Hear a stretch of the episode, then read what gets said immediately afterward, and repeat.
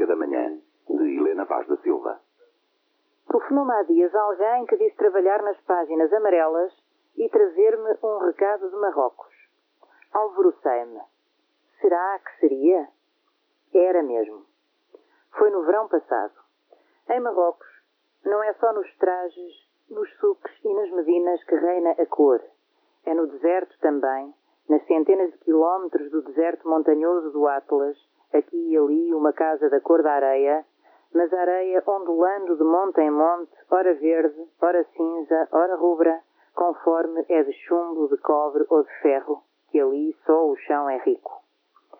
O Alto e o Médio Atlas são reduto berber, quase só as tribos seminómadas de pastores povoam aquelas montanhas, abrigadas nas suas tendas escuras de pelo de camelo, que ao longe parecem ovnis. Os europeus ignoram-nas preferem ficar-se pelo folclore das cidades imperiais. Pois foi aí, no alto do altíssimo Atlas, que a caminhonete onde eu seguia deu de si. Por sorte, só a boa estrela explicará, entrávamos numa zona de oásis. Lá embaixo avistavam-se uns tufos verdes. Enquanto o motorista explorava as entranhas da máquina, fomos descendo e eu, seguindo o fio do riacho, cheguei a um magro pomar onde um rapaz apanhava uns pequeníssimos frutos de uma árvore. Logo conversámos, logo me foi mostrar as terras, o gado, a horta, a casa e, orgulho supremo, o poço.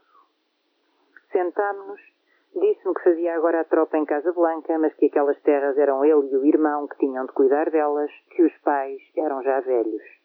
Ali pensava viver e morrer, a centenas de quilómetros para um lado e para outro de outros braços de coisas da horta, como dizer-lhe que me esperava um hotel de cinco estrelas, e meteu-me na mão um papel com a morada. Cheguei cá e escrevi-lhe a mandar-lhe a crónica que fiz, onde aparecia o nome dele. Já no fim do verão, alguém me telefona. Chegava de Marrocos com um colar azul do Mohamed embrulhado em papel de jornal para mim. Ao parar naquele mesmo ponto do deserto, ele decifrara enfim para o Mohamed a minha crónica onde apenas o nome dele lhe era perceptível. Jurei-lhe então fidelidade eterna.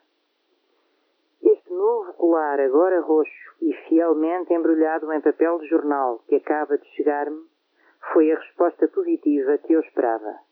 Mohamed e eu temos um amor para a vida.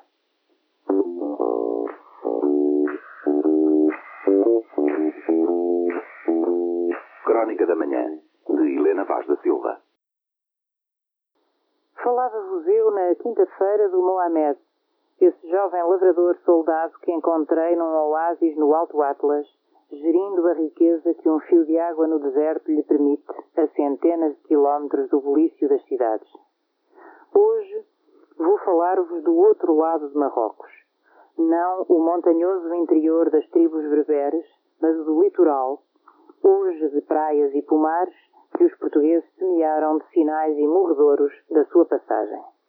De norte a sul, de Ceuta a Safi, os portugueses foram implantando praças fortes de onde dominavam o comércio marítimo e pontos estratégicos das rotas do interior. Pois os adversários de ontem tornaram-se os parceiros de hoje.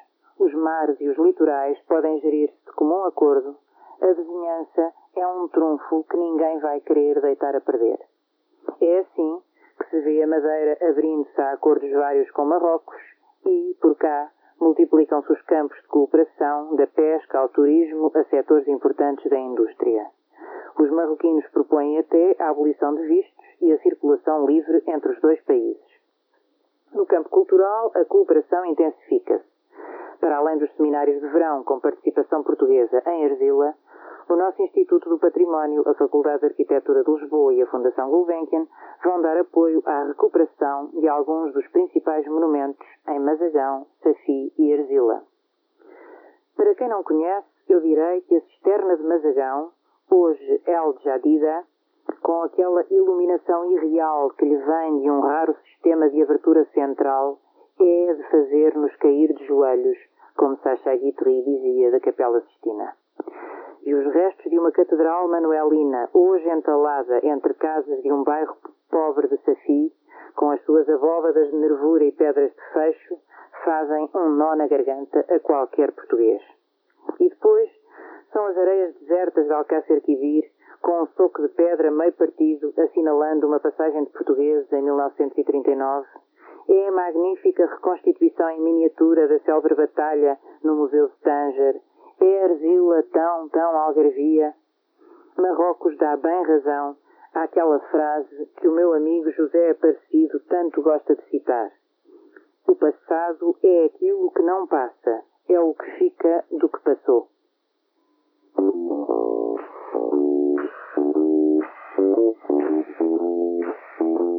Crónica da Manhã,